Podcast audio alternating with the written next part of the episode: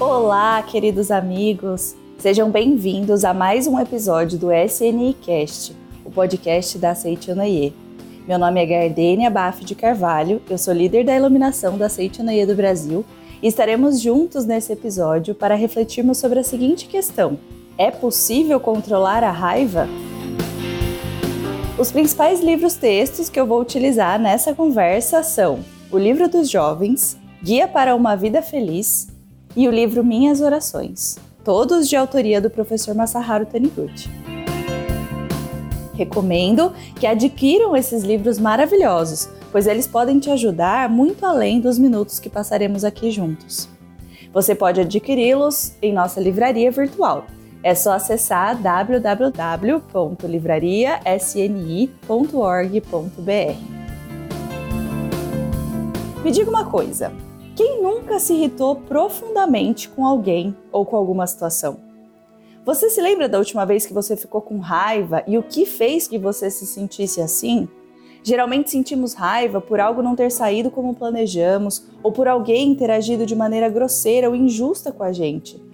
Ou até mesmo por ter sentido muita dor por ter topado o dedinho do pé naquela quina da mesa.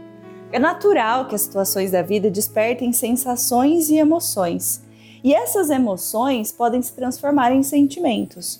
Mas esses sentimentos, que sentimentos são esses que a gente está cultivando e nutrindo dentro de nós?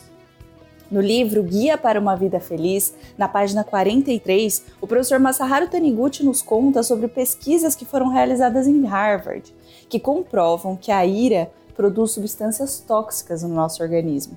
As pesquisas concluíram que os sentimentos negativos, tais como a ira, a maldade e a tristeza, produzem substâncias nocivas ao organismo humano, sendo algumas altamente tóxicas.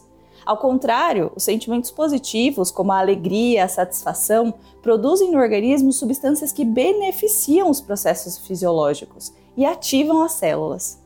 Ou seja, os sentimentos que nutrimos em nós podem nos vivificar ou podem nos adoecer.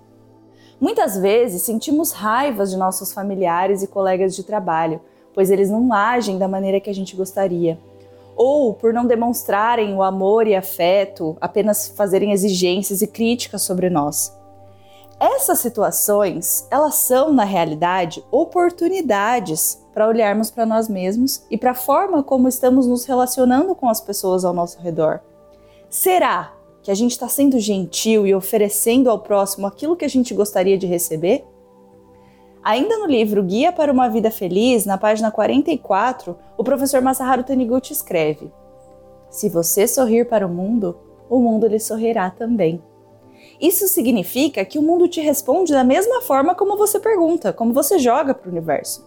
Se as pessoas em casa te tratam com desprezo, se você trata as pessoas em casa com desprezo, Assim você será respondido. Se você fazer uma pergunta com educação para outra pessoa, ela lhe responderá com educação. E se isso não ocorrer, é porque em algum lugar da sua mente ainda existe algo rude ou grosseiro, que mesmo você não expressando diretamente, é captado pela mente do outro, pois as mentes se comunicam. É importante lembrarmos que todas as pessoas e situações que vivenciamos são professores e que a vida nos manda para o nosso aprimoramento e aprendizado. Principalmente os nossos familiares, aqueles com quem convivemos diariamente e não tem como escapar. São pessoas que atraímos pela lei do karma para que com elas a gente possa aprender uma importante lição e sermos capazes de manifestar um verdadeiro amor. A lei do karma é um resultado dos nossos pensamentos, falas e ações que a gente tem nessa e em outras vidas e aí nós atraímos situações no nosso destino condizente a esses pensamentos, falas e ações. Claro, todos nós queremos estar cercados de pessoas que têm um coração repleto de amor e bondade, mas para isso temos que primeiro ser as pessoas que oferecem um sorriso. Né? Temos que ser os primeiros a ter esse sorriso no rosto, as palavras bondosas, frases de amor, de admiração, para darmos aos nossos semelhantes. Na página 60 do livro dos jovens está escrito: Assim, se vocês anseiam por sorrisos de bondade, palavras carinhosas e frases de louvor e admiração, é preciso que vocês também procurem dar isso aos seus semelhantes. Mas também surgirão situações que nos despertarão emoções e sentimentos ruins. Isso faz parte da vida. A diferença é a forma como encaramos e lidamos com essas situações. Eu estou dizendo isso, mas para mim também é muito difícil, é um grande desafio. E só que eu busco melhorar sempre, a cada dia. Às vezes, quando eu percebo, eu estou tomada por emoções negativas que parecem tirar o colorido da vida. Eu fico com uma feição fechada, é, o, que trans, o que pode às vezes se transformar numa dor de cabeça, a minha digestão fica prejudicada e eu fico super baixo astral.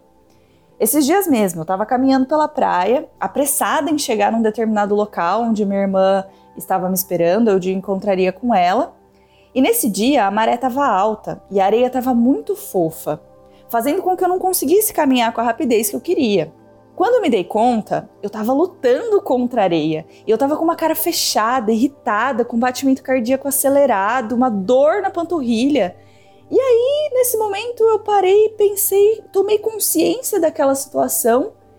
Pensei comigo: não é possível que as situações do mundo existam para me prejudicar. Por que, que eu tô me sentindo mal desse jeito? Naquele momento, eu comecei a olhar em volta e mudei o meu pensamento de maneira consciente Comecei a perceber, sentir o vento que batia em mim, a água que chegava até os meus pés, e aí eu pensei: que alegria viver isso tudo. Com certeza a maré não tá cheia para me prejudicar. E a minha irmã também não vai ser prejudicada se eu levar dois minutos a mais para chegar até ela. Nesse momento eu desacelerei o passo, respirei fundo e agradeci a Deus por ser saudável, por poder respirar, por poder caminhar com as minhas próprias pernas em um lugar tão lindo que eu estava. Comecei então a me perguntar o que aquela situação estava querendo me dizer. O que ela estava querendo me ensinar? E com rapidez veio a resposta: desacelera, Gardênia. E era isso. Eu vinha de um turbilhão de pensamentos e ações que eu precisava desacelerar minha mente e meu coração.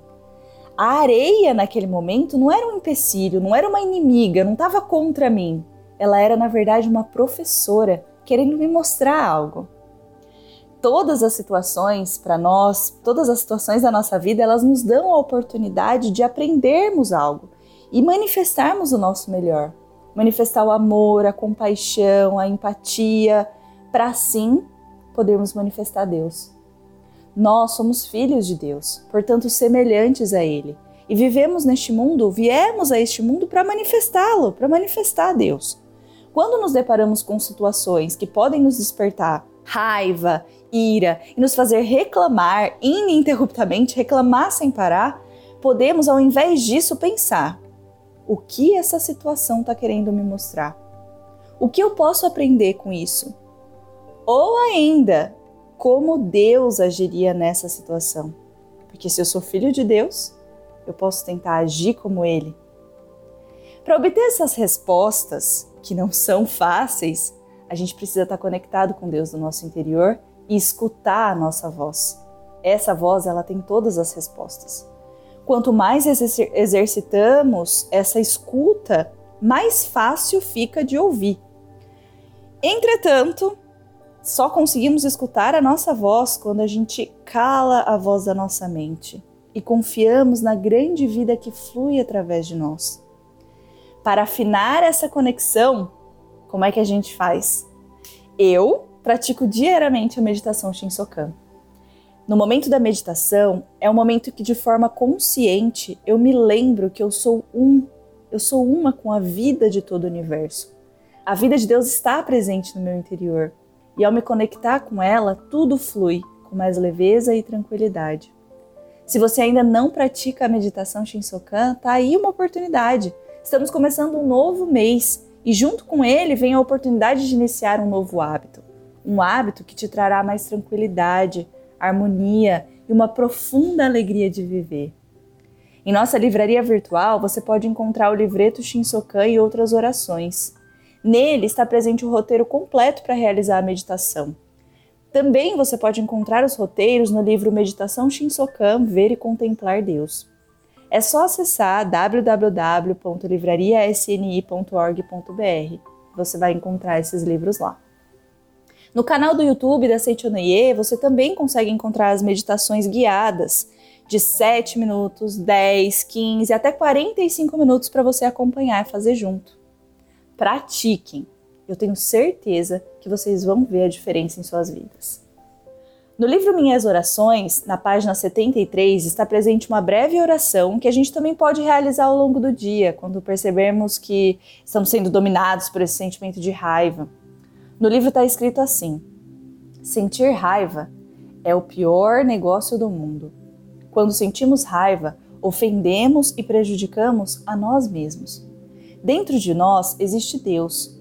Na verdade, o corpo carnal é nosso invólucro e nosso Deus interior é o nosso eu verdadeiro. Deus é amor, portanto, também somos amor. Amar corresponde a vivificarmos a nós mesmos. Não devemos julgar erroneamente que sejamos criaturas inferiores e estúpidas, feitas para odiar. Não podemos desprezar a nós mesmos, considerando-nos seres nervosos e irritadiços. Para abolir o sentimento de raiva, podemos mentalizar as seguintes orações: Não sou um ser estúpido que se deixa dominar pela raiva. Sou filho de Deus, sou preenchido pelo amor de Deus. Sou generoso e magnânimo e perdoo a todas as pessoas. Ó Deus, assim como vós me perdoais, fazei-me perdoar o fulano o homem é perfeito, porque é filho de Deus. Mesmo que Fulano pareça mal, essa aparência é falsa, não é existência verdadeira. Na verdade, ele é filho de Deus, é perfeito e me quer bem. Essas são as mentalizações, as orações que podemos fazer ao longo do dia quando vierem em nós esses sentimentos de raiva. Amigos, obrigada pela oportunidade de estarmos juntos. Espero que essas reflexões tenham lhe ajudado de alguma forma. Compartilhe esse podcast com amigos, familiares, nas suas redes sociais. Vamos fazer com que ele chegue a mais pessoas, a muitas pessoas que também podem se fortalecer e ser beneficiadas com essas dicas e reflexões. Falando em redes sociais, você já acompanha as nossas? Estamos no Instagram, arroba do Brasil. Fique de olho para acompanhar tudo. E se você quer conhecer uma reunião de forma presencial mais próxima de onde você mora, é só acessar o nosso portal que você encontrará informações lá www.sni.org.br. Seguimos juntos nessa jornada de eterno progredir que é a vida. Nos encontramos em breve. Um abraço carinhoso, muito obrigada.